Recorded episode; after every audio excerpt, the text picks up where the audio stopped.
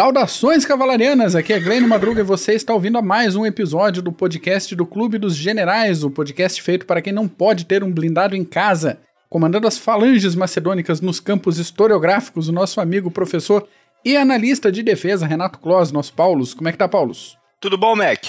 Como é que tá? Tudo tranquilo? Um calor, cara, aqui em Santa Catarina, que sinceramente, viu, não sei para que isso tudo. Aqui em São Paulo a mesma coisa também. Vamos ver se pelo menos cai uma chuvinha no meio dessa semana aí pra. Pra aliviar um pouco, né? Isso. E o Corona, como é que tá por aí? Lavando a mão toda hora. Lavando Tá a mão, certo. cantando parabéns. Dois parabéns, né?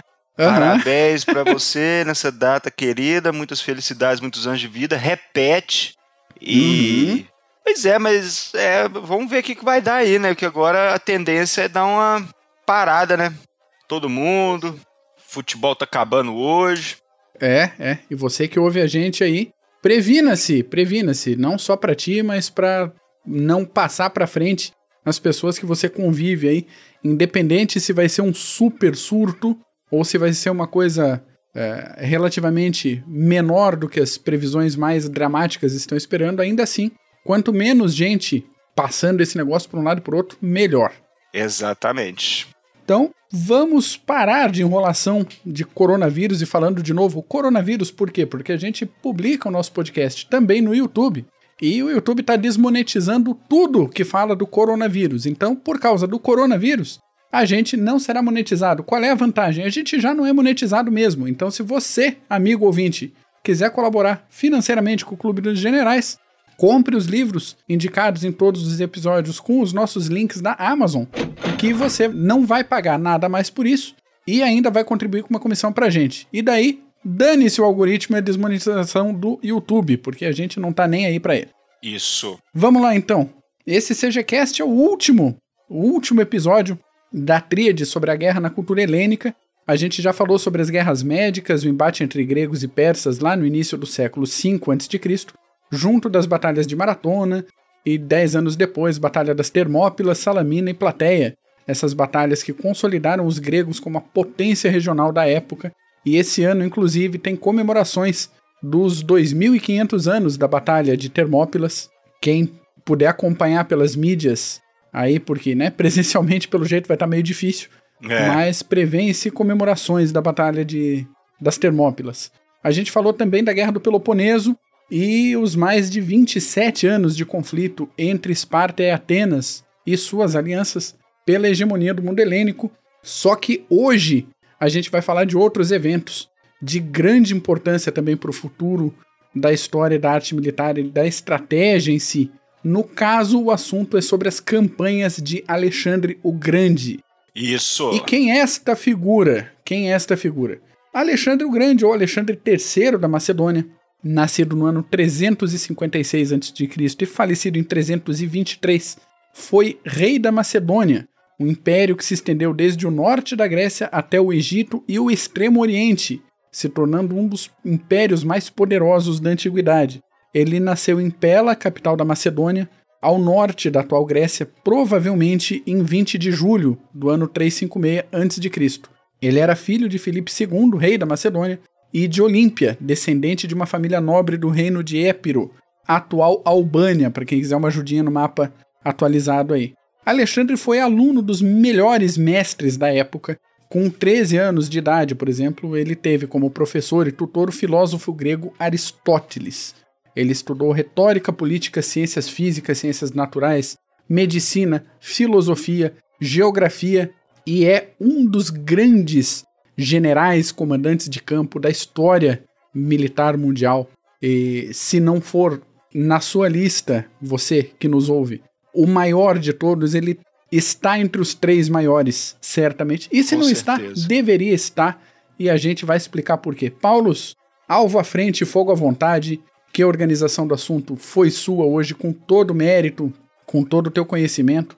Esculhamba, esculhamba, que o episódio hoje tá bom demais. Vamos que vamos? Hoje Bora. nós vamos falar de Alexandre o Grande, a, a figura que foi Alexandre o Grande naquela época, naqueles anos, séculos antes de Cristo.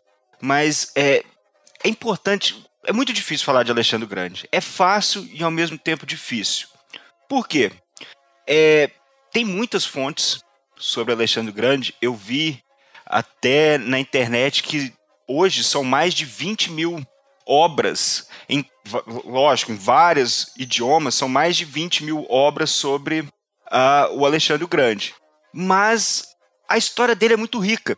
Então, é, é, nós podemos focar na parte estratégica, nós podemos focar na parte é, militar, na parte psicológica também. Então, nós fizemos um apanhado aí e vamos colocar para o ouvinte chegar à conclusão. E de fato, como você falou, Mac, foi um dos maiores comandantes militares de todos os tempos.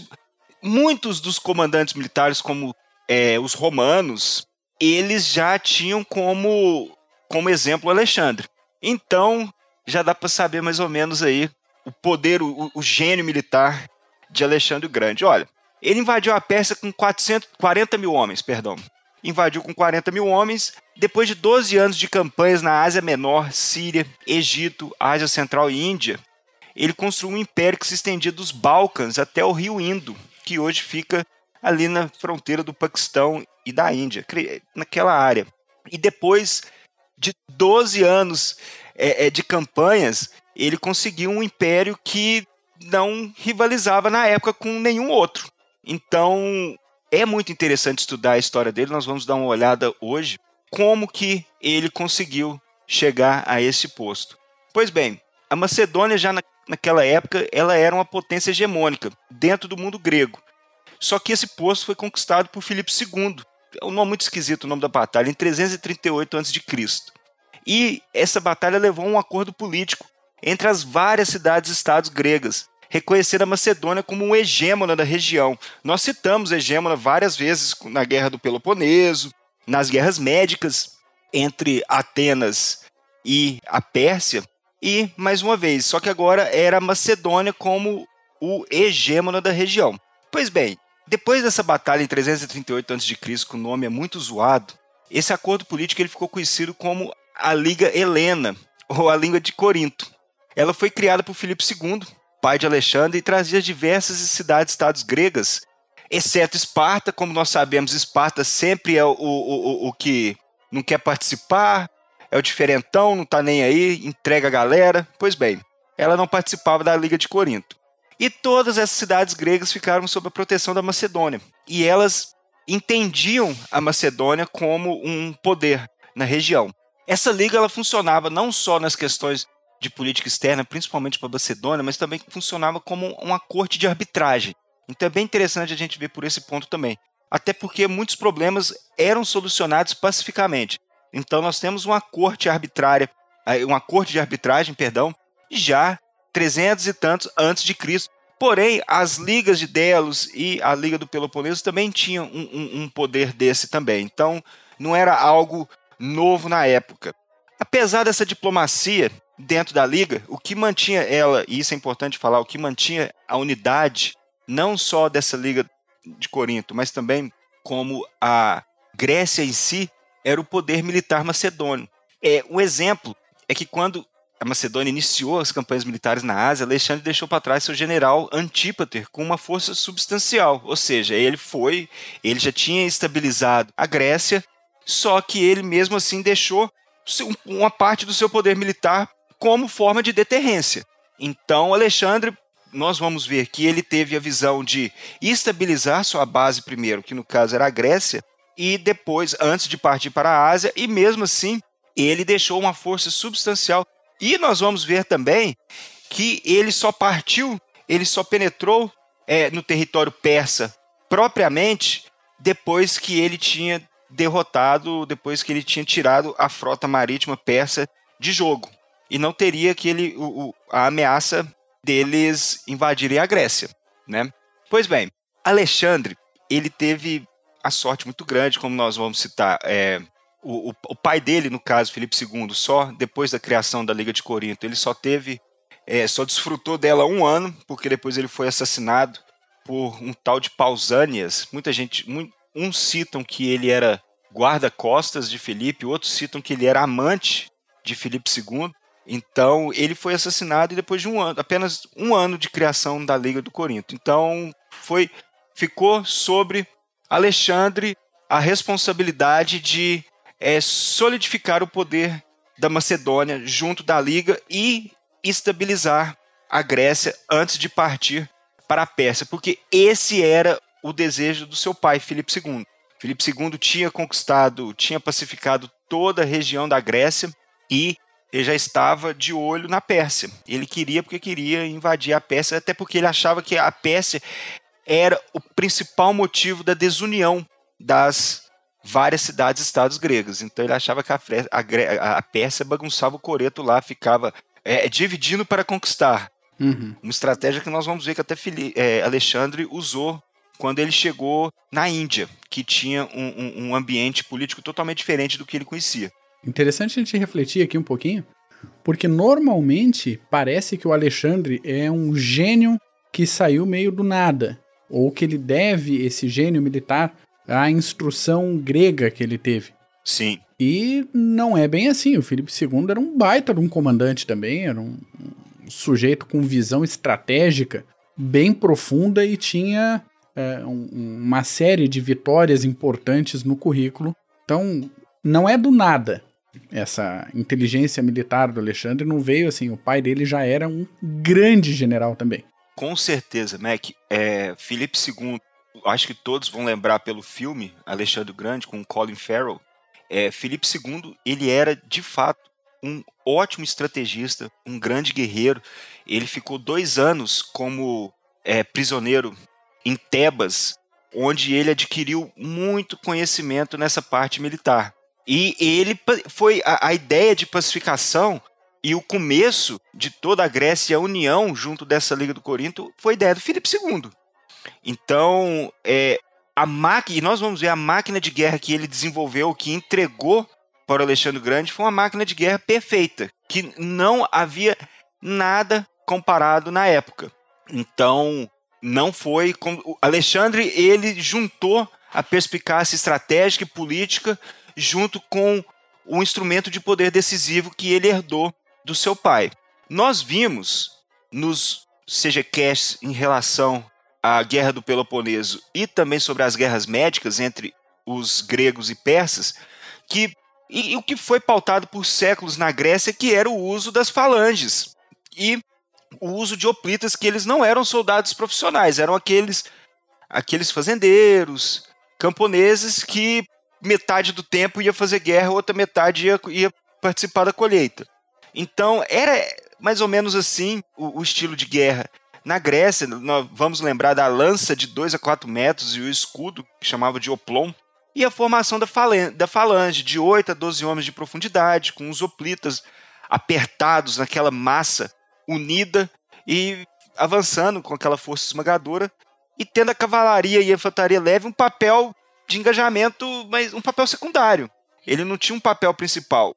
O instrumento de decisão naquela época eram as falanges. Fora que era quase que um ritual naquela época as batalhas, com regras claras de engajamento, como a não perseguição do inimigo, como outras partes. É, era um ritual naquela época. E veio Filipe II e aperfeiçoou esse estilo de guerra de uma forma que as falanges se tornaram realmente uma máquina de guerra. Mas não só as falanges. Os macedônios, o Filipe II e os macedônios, eles mantiveram as falanges seus hoplitas agora com as lanças de 5 metros de comprimento e um escudo, deixando seus integrantes com pouco movimento de ação, da mesma forma como era antes. No entanto, a falange deixou de ser um ponto de decisão. Filipe II usava ela agora no centro de sua linha de ação para prender o inimigo e permitir que sua cavalaria pesada, as companhias, ou em inglês companions, arrebentasse a linha inimiga. Então ele segurava com a falange o seu inimigo e flanqueava com a sua cavalaria para quebrar a linha e derrotar seu inimigo. Essa era a, a, a, a, a tática principal. É você segurar e depois manobrar. Felipe fazia isso muito bem e ele tinha uma leitura dos acontecimentos, do que estava acontecendo no campo de batalha perfeita. Ele tinha uma leitura perfeita. Então ele muitas vezes adaptava as táticas e estratégicas no calor do momento. E isso que deu esse que elevou esse gênio militar de Alexandre por todos, conhecido por por todo mundo que gosta de história militar, porque foi assim que ele conquistou meio mundo. Essa questão de saber se adaptar é fundamental. Ele vê uma situação de batalha e ele não segue aquele jogo combinado, entre aspas, de sempre do campo de batalha. Ele manobra, recua, fecha. Isso a gente vai é, ver historicamente com mais ênfase lá com os romanos e principalmente depois que os romanos passaram um trabalho desgraçado com Aníbal na Segunda Guerra Púnica. Isso. Daí a situação de, de, manobra em campo durante a batalha fica mais importante, mas quem trouxe isso para a baila foi Filipe II e logo depois o Alexandre. Né? Ele não tinha vergonha de mudar suas táticas, suas estratégias no calor do momento. Então ele mudava dependendo do que estava aconte acontecendo e não só no calor, no campo de batalha, mas também nas campanhas. Nós vamos ver mais na frente que Alexandre ele precisou mudar o, o, a forma de se fazer guerra do seu exército porque ele tinha que lutar agora contra forças insurgentes. Então ele teve essa leitura também, que foi muito importante para ele continuar com a sua campanha militar. Ele, nas suas forças, usava agora a, a infantaria leve com muito mais poder decisivo, os fundeiros, os arqueiros. Então eles tinham um, um, um papel mais de destaque no campo de batalha. É, tem até uma, uma passagem que Arriano conta que no começo, quando ele estava estabilizando a região dos Balcãs, ele usou os arqueiros e fundeiros para espantar, não espantar, mas tirar um, um, um número de forças que estava se escondendo em, em, uma certa área. Então ele é, espantou eles através dos fundeiros e arqueiros, praticamente. Ficou uh, uh, no atrito, no atrito, até eles conseguirem movimentar essas tropas na área onde ele iria abater. Então, outro ponto também eram as armas de engenharia, que nós precisamos falar também. No caso, o pai de Alexandre II, Fili Alexandre o Grande, Filipe II, que trouxe da Sicília é, projetos de balistas e catapultas, que depois nós vamos conhecer muito bem com os romanos, mas já existia esse braço de engenharia nas forças de Alexandre o Grande. E naquela época, os diversos cercos eles eram é, subjugados através da fome. E com isso, os cercos duravam muito menos, o período de tempo era bem menor, porque as armas funcionavam bem é, nessa questão. Outro ponto também que Filipe II é, modificou no exército macedônio foi a questão da logística. Então, aquela época, a logística era muito. O, o, o trem de bagagens, a logística era um, um, fato bem difícil para as tropas. Vale lembrar que Xerxes, quando invadiu a Grécia, ele usou sua frota marinha para ir seguindo ele com os suprimentos. Uhum. Né? Então, naquela época, o que Filipe II fez? Ele diminuiu. Ele tornou suas forças mais móveis, diminuindo a logística e a carga de suprimentos para permitir que suas tropas pudessem manobrar mais rapidamente, marchar mais rapidamente e ter o fator de surpresa nas suas ações. E Alexandre usou muito esse fator de surpresa. Fator de surpresa cruzando rios durante a noite, cruzando rios em pontos onde o inimigo não esperava. Então ele usou essa rapidez do exército que o seu pai, Filipe II, desenvolveu para tornar a, a, a, as forças macedônias como uma máquina de guerra daquela época. Ok, nós sabemos que Filipe queria, Filipe II queria de todo jeito subjugar a Pérsia. Ele foi assassinado e sobrou para Alexandre o Grande, naquela época só Alexandre, o papel de seguir com o objetivo do, do seu pai. Pois bem, Alexandre ele pisou na Ásia é, com 40 mil homens, e naquela época o Império Persa já possuía mais de 200 anos com Dário, Dário III na frente do império e com uma estrutura política, econômica e social já bem estabelecida.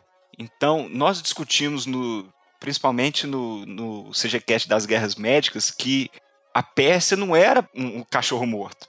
Tinha o seu poder, já era um, um, um, império naquela época enorme. E, mais uma vez, nós temos que frisar que Pérsia não era um, um, um inimigo fácil de ser batido. Ela já possuía bem já essa estrutura social, política já estabelecida. A estrutura política era ancorada no rei, porém com autoridade que ela descia até os níveis locais, na satrápia, satrapias, que até hoje a gente não sabe como que fala isso direito. E os governadores, não é? Sempre a gente se pergunta, a gente procura, não tem lugar nenhum, cara. Não sei como. A gente chuta que é isso, né? Satrapias, é satrapias. Enfim, o, o, rei naquela época, no Império Persa, no caso Dário III, ou como os, os anteriores, eles não eram tratados como um deus, mas como representante de Deus na Terra. E isso que dava unidade ao Império Persa, junto da língua do aramaico. A Pérsia também possuía um, um, um formidável sistema fiscal, moeda corrente própria, então já era uma, uma sociedade bem estabelecida. Em termos militares, eles possuíam cavaleiros da Bactria que eram conhecidos pela valentia e arqueiros respeitados, porém possuíam uma fraqueza muito evidente que era na sua infantaria. A sua infantaria, eles possuíam no caso os imortais, que nós já falamos, e o corpo de guarda-costas reais, mas a infantaria persa era feita de soldados que não eram profissionais. Eles eram, na maioria das vezes, camponeses, a grande diferença contra os soldados macedônios. Então, os persas eles tentaram contornar esse problema através do uso de mercenários gregos, e nós vamos ver isso principalmente na primeira batalha de Grânicos. Uhum. Mas, mesmo assim, não foi possível contornar esse problema por inteiro. E também vale lembrar que Darius, o Império Persa, possuía uma grande marinha naquela época, manejada pelos fenícios. Os fenícios tinham uma experiência, e também por gregos mercenários daquelas ilhas do Egeu, só que os fenícios eles tinham uma tradição e uma experiência muito grande em termos navais. Então, estava nas mãos. E nós vamos ver como que Alexandre Grande. Alexandre Grande não tinha uma, uma marinha forte. E nós vamos ver a, a perspicácia que ele fez para subjugar a marinha persa. Bom, estabilização da Grécia e dos Balcãs. Nós vamos dividir essa campanha do Alexandre em três pontos: a estabilização da Grécia e dos Balcãs, a invasão da Pérsia e depois a consolidação da fronteira oriental. Essa primeira parte, que é a estabilização da Grécia e dos Balcãs, Alexandre tinha essa visão estratégica que ele precisava estabelecer uma base na Grécia e essa base tinha que ser estável. Isso nos mostra uma grande visão estratégica que ele possuía. Naquela época, Atenas, Tebas e Ambrácia, eles viram na morte de Filipe II uma oportunidade de mudança, ou seja, diminuir o poder e a ascendência dos macedônios na região. Por exemplo, Demóstenes, em Atenas, começou a instigar a rebelião, enquanto que os ambracianos expulsaram a guarnição da Macedônia que tinha dentro da cidade. Alexandre percebeu isso rapidamente e teve a ideia de que, ou a conclusão, que ele precisaria se mexer rapidamente se ele quisesse manter a hegemonia da Macedônia. Então, já no caminho para ressentar seu poder, ele encontrou a cavalaria da Tessália, que era conhecidamente como uma grande cavalaria pesada que havia na Grécia, e ele já deu uma flanqueada lá e já derrotou os coitados. Já para dar aquela estabilizada, para ver o que estava acontecendo no sul da Grécia, ele já subjugou a, a cavalaria da Tessália. Mas ao sul, ele marchou até Ambrácia e garantiu perdão aos cidadãos da cidade de Tebas, que também tinha é, entrado em rebelião. Vale lembrar, agora ele deu perdão aos cidadãos de Tebas. E o resultado dessas ações levou a Liga de Corinto a reafirmar o poder e hegemonia de Alexandre e da Macedônia junto à Grécia. Em si, demonstrou também um contraste na vida de Alexandre, que daí em diante é, mostrou como que é, é, é, havia essa parte política e a parte militar e como ele misturava essas duas características para transformar cada vez mais é, é, e, melhorar o seu gênio militar. Com o suporte no sul da Grécia assegurado, Alexandre foi para o norte, mais precisamente nos Balcãs, a região da Trácia e da Ilíria, porque era uma região que ainda não estava pacificada e ele precisava pacificar toda a região se ele quisesse ter uma base estável. Então, ele partiu para os Balcãs. A maior ameaça adivinha dos tribalianos e do seu rei Sirmus, que estavam na região do Danúbio. Sempre dando problema essa região, hein? Ah, ali não vai ter jeito. Entra milênio, sai milênio e continua dando problema. A mesma região continua dando problema sempre. É incrível. Sempre. Quantas vezes que nós vamos ver que as tropas inimigas estavam na outra margem do rio Danúbio. É direto, direto, direto. Ali sempre foi área de passagem. Nós já falamos de Adrianópolis, então dá para, né? Já Exatamente. sabe como que naquela época. Então Alexandre já tinha desalojado um grande número de tribalianos quando o rei Cirmos fugiu para uma ilha do Danúbio. Por isso, Alexandre optou por uma estratégia indireta para forçar os tribalianos à submissão.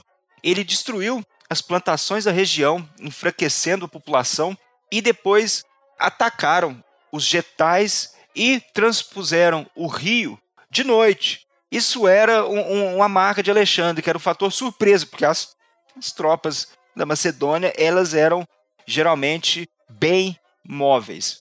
Pois já tinham de, derrotou os tribalianos digitais, só que as ameaças continuavam. Agora vi, vinha da Ilíria. Ilíria é aquela região ali da Albânia, né? Eu acho que é aquela região da Albânia, ali junto do, do Adriático.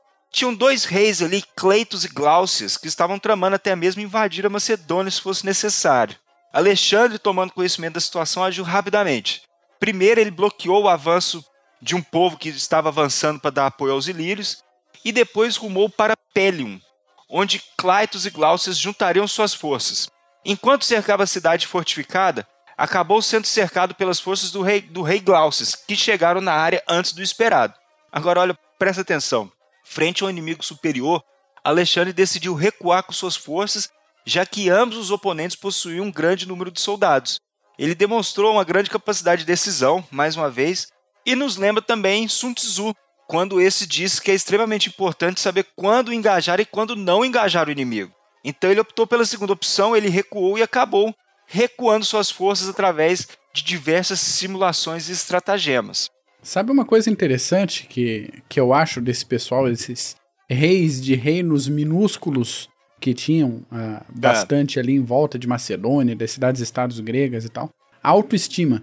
A autoestima Exatamente. desse pessoal é um negócio absurdo. É um Cleitos lá de não sei onde, que nunca ninguém ouviu falar na terra do cara. E o cara quer saber, eu vou peitar o filho do, do, do Felipe II aí e dane-se, porque eu, eu posso, o cara tá no meu reino e pronto. E o, o, interessante é que ele consegue se organizar e fazer isso, pelo menos num primeiro momento. Exatamente. Eles, eles, tinham, plane... eles tinham planos de invadir a Macedônia. Então, isso mostra não só a coragem, mas uma visão estratégica. Aproveitar que é, é, é, Alexandre está pacificando toda a região e atacar no coração da Macedônia.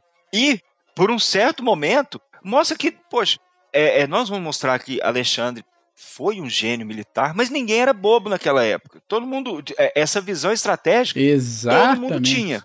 Como nós estamos falando, essas ações na Ilíria mostraram que Alexandre não era apenas um gênio militar ofensivo, mas possuía diversas outras qualidades defensivas também. No entanto, sua ameaça no seu flanco norte continuava. Sua rede de informantes disse que os ilírios pareciam achar que já estavam com a batalha ganha e começaram a demonstrar um afrouxamento em suas defesas, deixando suas fortificações. Alexandre não pensou duas vezes, deu meia volta e atacou os ilírios durante a noite, massacrando suas forças e, deix e não deixando opções para os dois reis a não ser fornecer tropas para o esforço de guerra de Alexandre.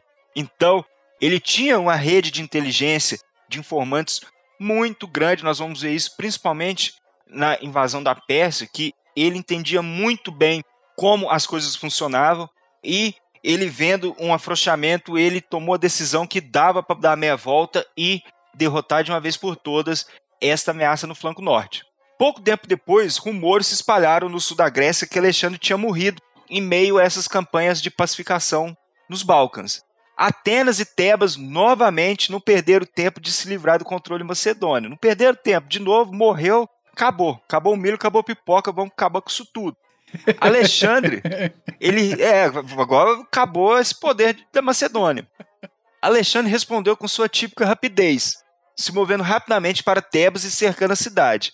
Agora, lembra que nós falamos que na primeira rebelião, é, quando Filipe II morreu, Tebas também se rebelou, só que Alexandre ele garantiu a clemência, ele perdoou os habitantes Sim. de Tebas. Dessa vez ele precisava dar o exemplo.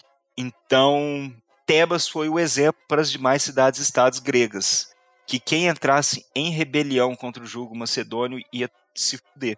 E Alexandre cercou a cidade, matou 6 mil tebanos, destruiu e vendeu seus, o resto, 30 mil habitantes, como escravos. No entanto, Alexandre poupou Atenas, talvez entendendo o real significado da cidade para a unidade da Grécia. E para também não dificultar as coisas com a Liga de Corinto. Sim, dá aquela surra, mas não exagera para não, não, não ir para a água toda a situação de pacificação. Isso, é justo. Isso. É, é, morde a sopra, né? Olha, eu não vou também. Eu, porque Alexandre precisava do apoio. É, todas essas cidades, a maioria das cidades-estados gregas mandaram contingentes para ele e ele precisava de apoio para sua política externa. Então ele, é, no caso de Tebas, iria servir como deterrência para depois, é, olha, o que pode acontecer se caso. E nós vamos ver que essa tanto deterrência como coerção foi amplamente usado por Alexandre durante suas campanhas na Ásia. Amplamente usada. Esse episódio de Tebas, eles jogam luz sobre a questão da clemência que Alexandre o Grande praticava. Nós podemos dizer que ele praticava o pragmatismo estratégico. Por quê? Porque houve ocasiões que Alexandre massacrou populações inteiras, como o cerco de Tiro, ou até nos diversos povos da Índia que ele massacrou, no intuito de servir como exemplo de deterrência para os demais povos. Até porque Alexandre, ele era, querendo ou não, um comandante militar que precisava ser obedecido. Então, há momentos que ele vai praticar benevolência, clemência, vai perdoar. Várias vezes ele vai fazer isso, mas várias vezes também ele vai salgar o terreno e matar todo mundo, e quem ficou vivo vai, vai virar escravo. Então, não tem como. É, nós do, são 12 anos de campanhas militares, então houve esse balanço aí do Alexandre Grande entre massacres e clemência. É, e depois nós vamos ver também a questão da personalidade dele, que é, já no fim das suas campanhas ele começou a praticar muito mais massacres, e isso muitos é, historiadores culpam pela personalidade depois de anos e anos de campanhas militares, de batalhas. Ele era. bebia pra cacete, então tinha isso também. Ele começou a se isolar cada vez mais com o passar dos anos. Teve aquela tentativa de assassinato que ele descobriu através do Sim. Filotas, né, e o, o filho do Parmênio. Mas isso nós vamos ver. Em relação às campanhas na Grécia e nos Balcãs, Alexandre demonstrou então uma grande maturidade estratégica. Ele usou uma série de manobras militares aliadas a uma rapidez extraordinária para atingir seus objetivos militares. O uso coercitivo da força junto da rapidez em surpreender seus inimigos, principalmente à noite, como nós observamos ali é, nas suas campanhas nos Balcãs, se mostrou bastante eficaz contra seus inimigos regionais. Importante ressaltar o brilhante jogo político que Alexandre também desempenhou na Grécia, usando a Liga, a Liga de Corinto para solidificar o poder macedônio sobre as demais cidades gregas e, por fim, unindo-as em prol do seu objetivo político, que era a invasão da Pérsia. Portanto, sua astúcia política e a ameaça do uso da força, Tebas como exemplo, deram a Alexandre a estabilidade necessária para ele empreender novas campanhas, agora em solos estrangeiros, agora na Ásia. Então ele manteve a sua base com estabilidade para aí sim poder invadir a Pérsia. Antes de a gente invadir a Pérsia com Alexandre, como o episódio tá, tá longo, a gente sabe que o episódio vai ser um pouquinho comprido. Essa é a hora para dar um pause, tomar uma água, um cafezinho e a gente já volta com a invasão da Pérsia. Ahá!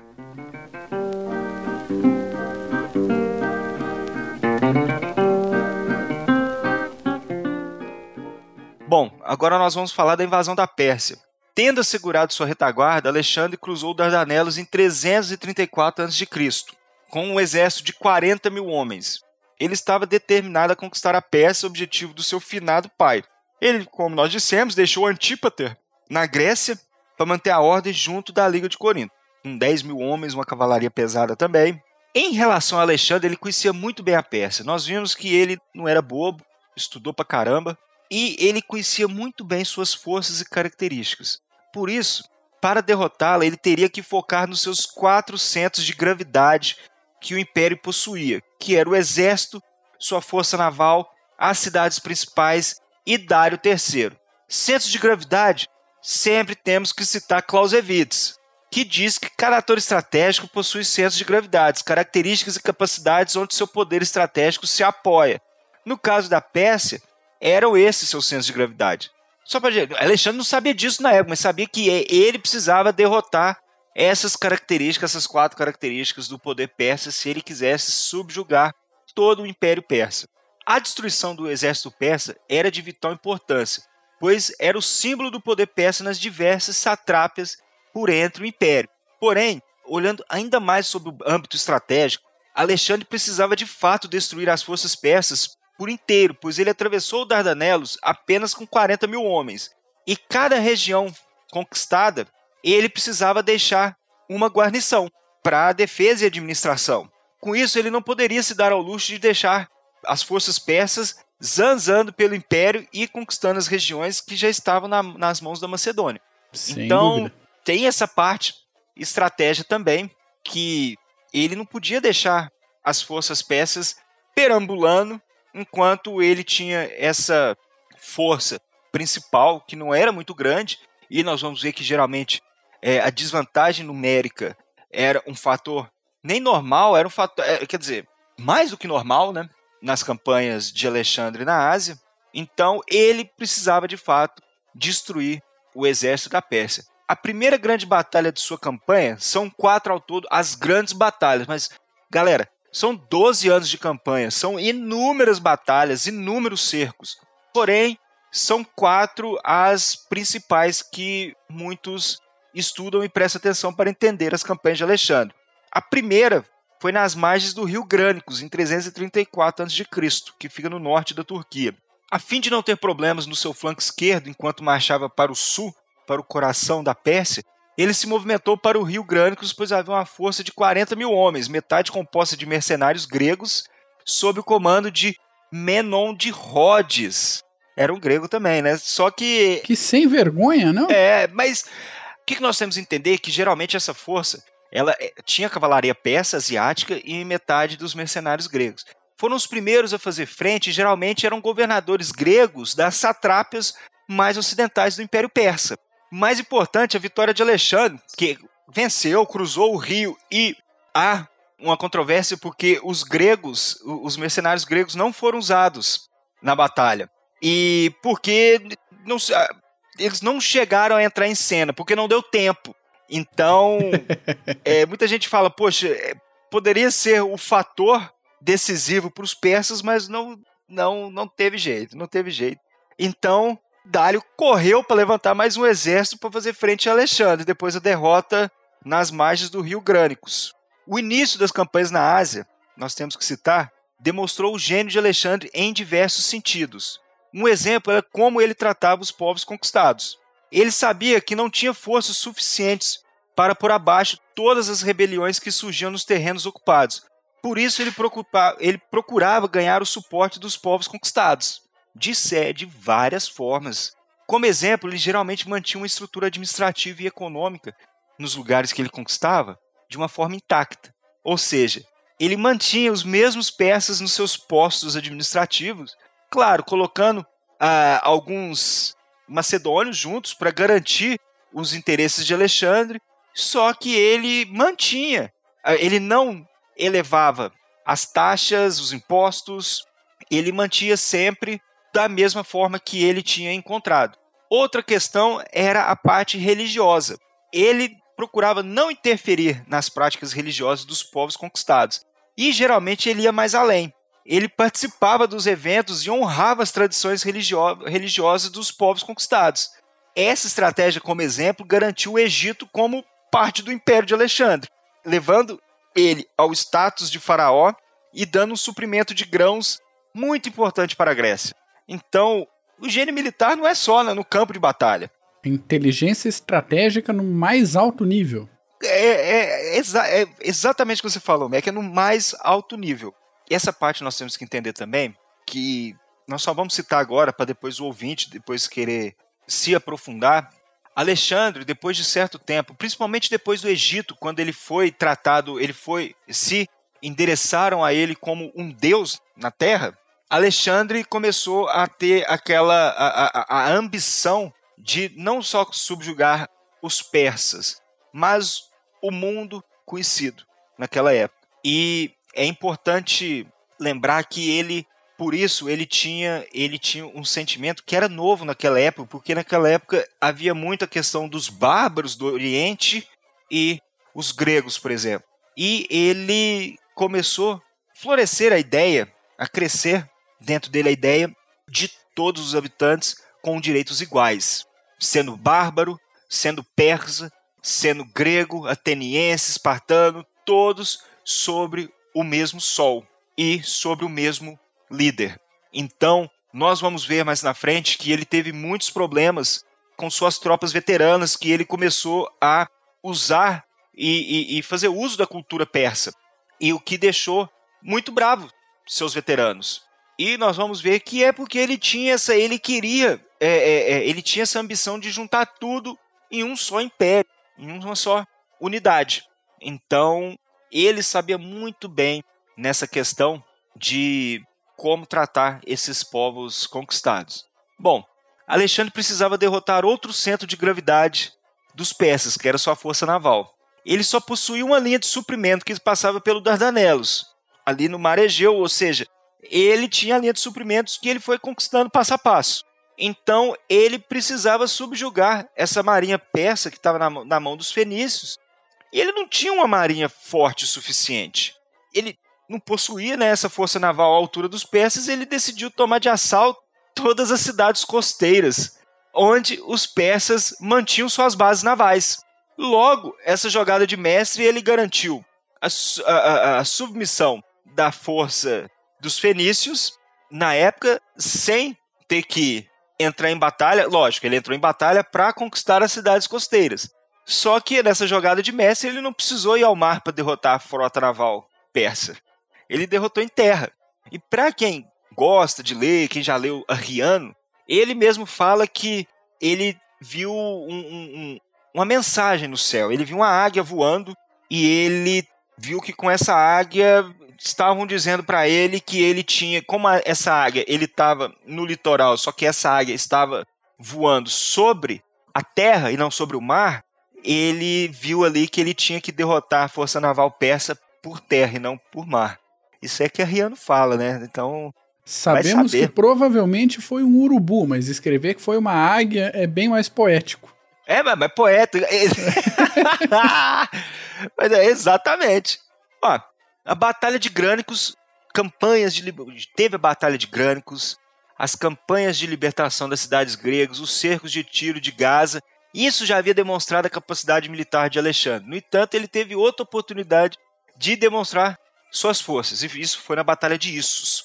Dário III, que tinha regimentado outro exército para derrotar Alexandre, decidiu se meter entre as linhas de comunicação dos macedônios. Os persas, como ingrânicos, tinham suas forças apoiadas principalmente pela sua cavalaria. Porém, com a impossibilidade de flanquear as forças de Alexandre, ele tentou cercar o centro macedônio derrotando a cavalaria leve no flanco esquerdo. Esse movimento foi negado pela heróica defesa de Parmênio. Isso dá pra ver na. Não.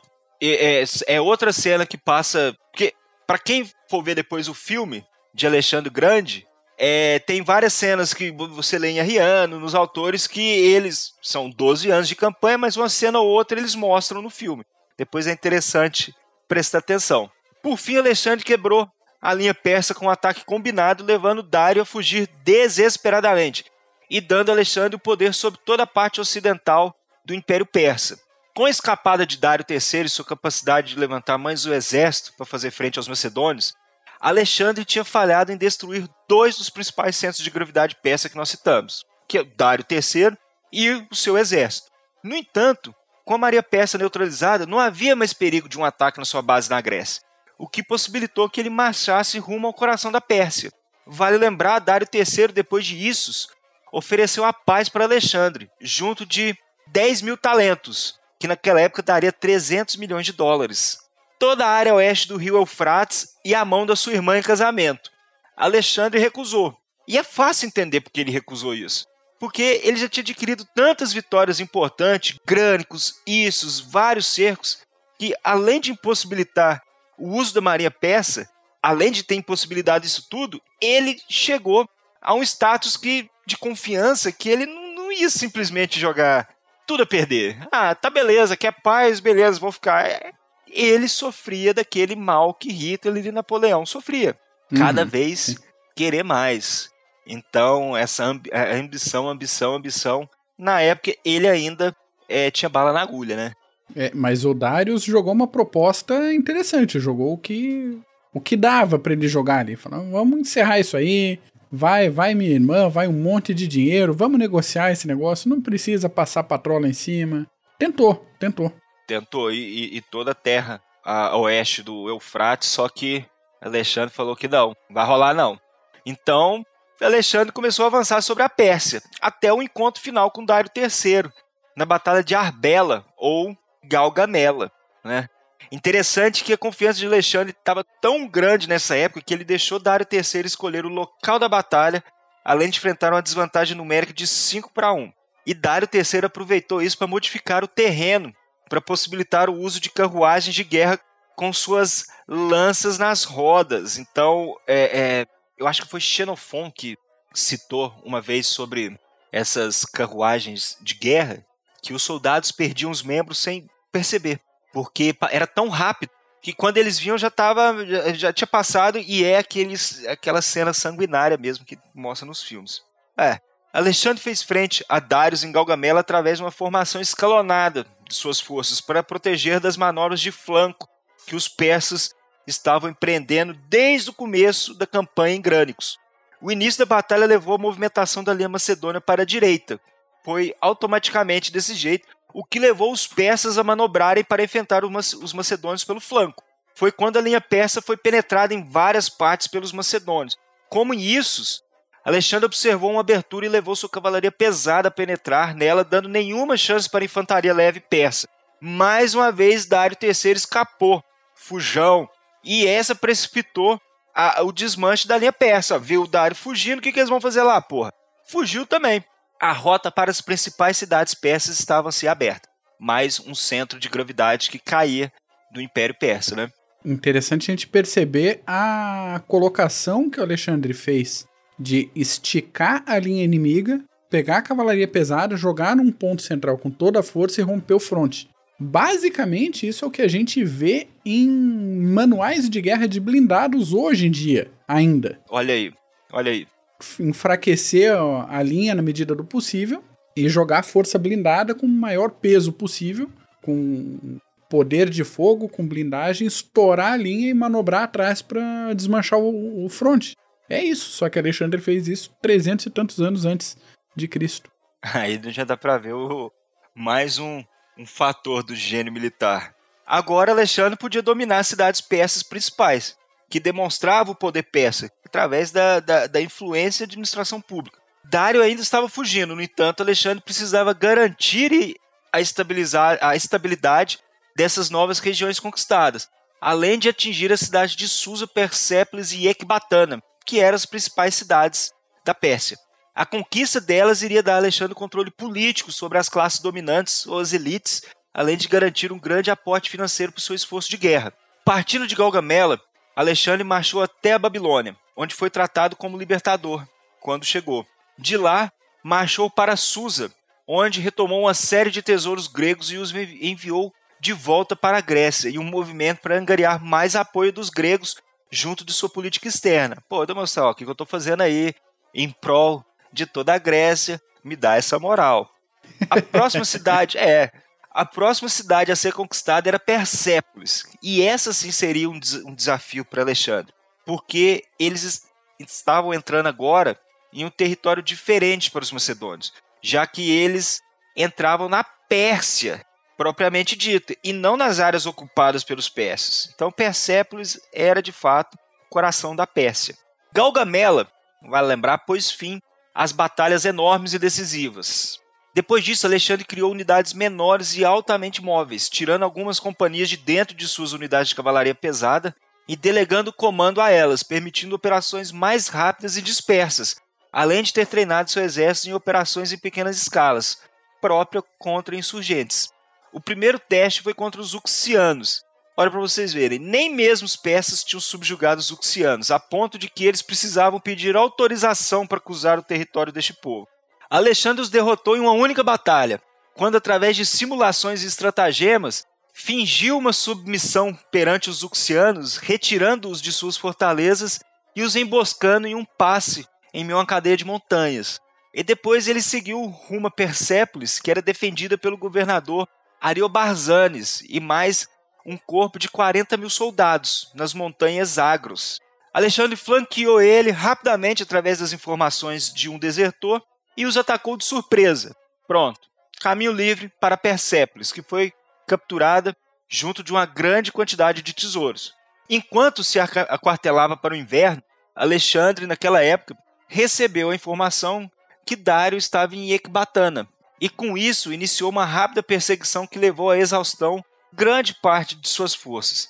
Quando ele atingiu a cidade, a posição de Dário III já estava deteriorada junto a seus súditos, e seu poder já havia desvanecido há muito tempo, com a elite persa já aceitando a nova ordem das coisas. Nova ordem mundial, podemos dizer. O que deixou é? extremamente isolado. É, a, a, o status quo mudou. Alexandre recuperou o corpo de Dário III e deu um funeral digno para ele, o que elevou sua moral, pois era tradição que todos os líderes, quando mortos, recebessem um funeral grandioso pela posição que exerciam. Mais uma vez jogando com, a favor das tradições, e isso angariava muito suporte.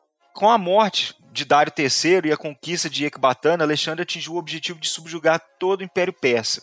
Ele derrotou os quatro centros de gravidade que nós citamos, que sustentavam o Império, através de inúmeros cercos e batalhas, e seu poder cresceu tanto que muitos apenas abaixavam a cabeça e se submetiam ao seu poder. Daí em diante, nós temos que entender que o que se seguiu foi o estabelecimento de sua fronteira oriental, porque ele já tinha subjugado os persas. Então agora ele estava consolidando sua fronteira oriental, só que ele também possuía mais ambições. Então ele consolidou seu poder na Pérsia, agora ele precisava consolidar nas fronteiras orientais. A ideia de subjugar a Pérsia já tinha passado, foi embora. Agora ele queria mais. A primeira coisa que ele teve que fazer foi lidar com o assassino de Dário, que foi Bessus, que era um governador de uma satrápia que eu não lembro. Ele tendia a querer criar rebeliões e se rebelar contra Alexandre ali na região da Ásia Central. No entanto, a Bactria já havia jurado apoio a Alexandre, o que levou Bessos a procurar apoio na Sogdiana, que é no atual Uzbequistão, ali naquela região. Então essa campanha acabou levando Alexandre para a Ásia Central e que levou a enfrentar 18 meses de contra-insurgência. Alexandre já havia enfatizado as operações de contra-insurgência nas regiões montanhosas da Pérsia e planejou, ali na Ásia Central, a tomar sete cidades fortificadas na região, de onde serviriam de base pacificadora e extensão de sua influência. Ele enfrentou um inimigo poderoso na região, que era Spitamemes. E a verdade é que ele enfrentou muitos reveses e derrotas ali na Ásia Central. O Afeganistão foi hostil para Alexandre o Grande da mesma forma que foi para os britânicos, soviéticos e americanos. Tratando de Afeganistão, ninguém se cria. Todo mundo leva couro. Alexandre saiu rapidinho de lá quando acabou a insurgência. Em meio a derrotas e vitórias, ele conseguiu balancear e saiu inteiro. Muitos não conseguiram. Só faz o que tem que fazer, fica o mínimo de tempo que precisar e vai embora, filho. Não Isso. tem por que esticar o tempo lá, não. Exatamente. O Afeganistão até hoje se mostra assim, né? Alexandre, o que ele fez? Ele dividiu de novo suas forças em pequenas unidades móveis e delegou o comando aos comandantes que empreenderam uma série de campanhas menores contra diversos grupos insurgentes na área. Alexandre também usou a estratégia indireta de destruir o interior dessas regiões e punindo aqueles povos que apoiavam o esforço insurgente. Isso a gente vê até hoje, né? A mesma coisa, só muda o nome dos governantes, o nome a dos A mesma coisa. Continua é, igual. Não muda.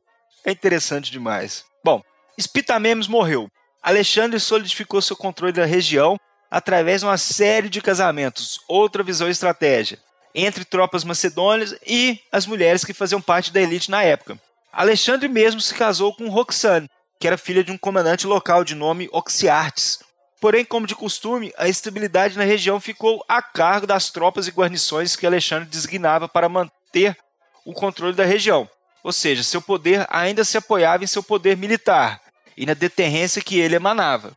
Normal, querendo ou não, era o seu poder militar que era seu fator decisivo, seu instrumento decisivo.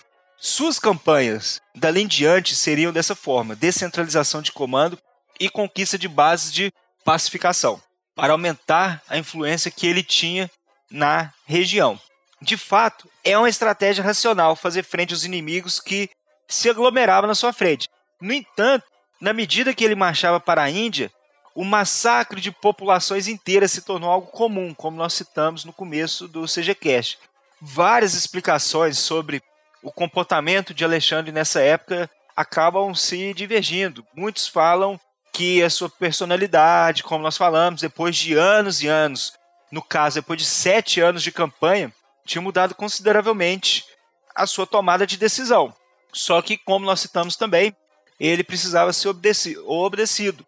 E também tem o caso do general Parmênio e seu filho Filotas, que foi descoberto um plano para assassinar Alexandre, e com isso ele assassinou é, todos envolvidos. E essa execução acabou criando um grande problema com seus veteranos macedônios.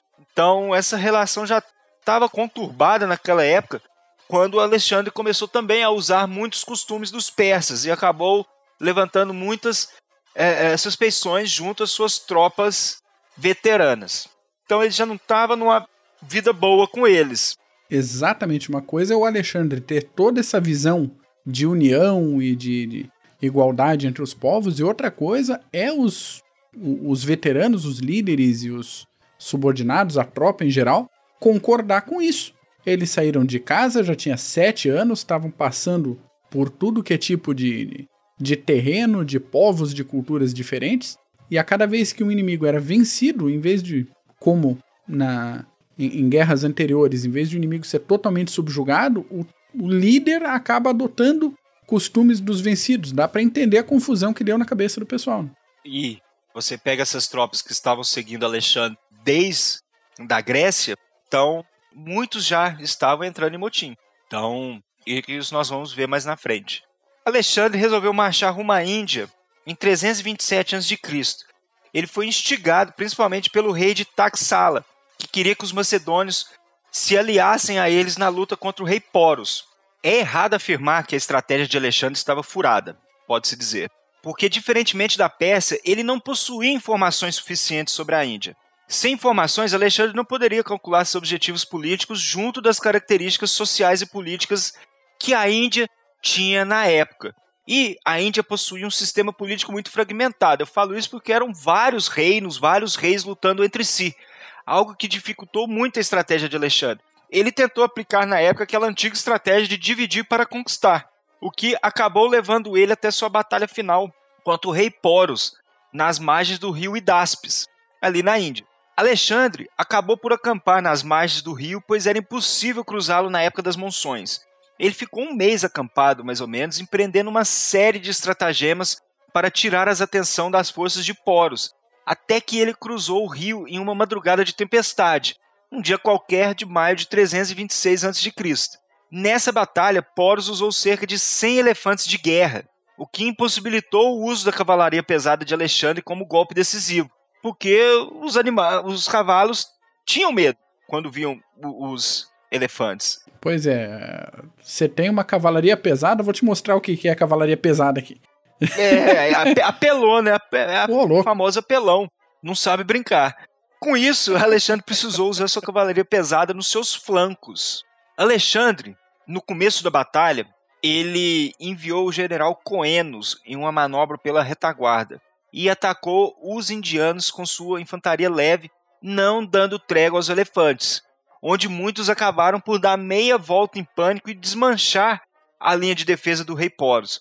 Foi quando Coenos entrou em cena, restringindo a área de manobra dos indianos, até que Alexandre deu o golpe decisivo, com sua cavalaria pesada, já que os elefantes não eram mais problemas.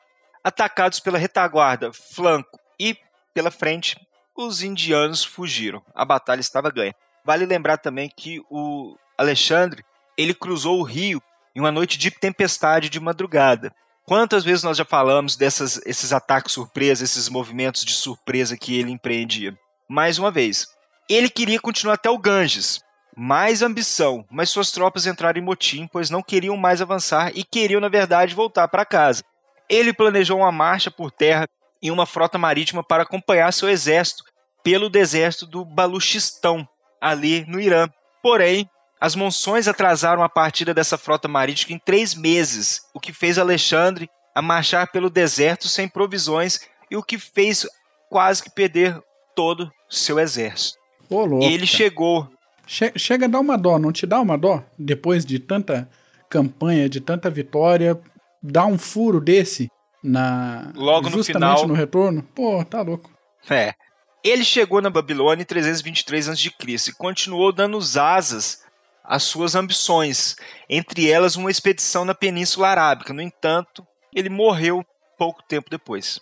Foram 12 anos de campanha, como nós citamos, que mostraram o gênio que era Alexandre. Forças limitadas, como nós vimos, mas com muita disposição, conquistou um império através da coerção, deterrência, manobras políticas, psicológicas e militares. Ele demonstrou de fato também uma enorme capacidade de leitura dos acontecimentos, como nós vimos, soube responder magistralmente às adversidades que encontrou pelo caminho. Derrotou forças insurgentes através de mudanças estratégicas e táticas. Criou colônias militares que, depois de fundadas, se estabeleceram e foram por muito tempo importante hub de comunicação. Fica para o ouvinte tirar suas conclusões sobre o gênio de Alexandre o Grande. Não é não, Mac? Exatamente, lembrando o nosso ouvinte que a gente passou bem por alto, só comentamos as principais batalhas, um, um ou outro detalhe aqui, porque realmente 12 anos de campanha, conquistando boa parte do mundo conhecido na época pela cultura helênica, não é para qualquer comandante e não cabe em um episódio só.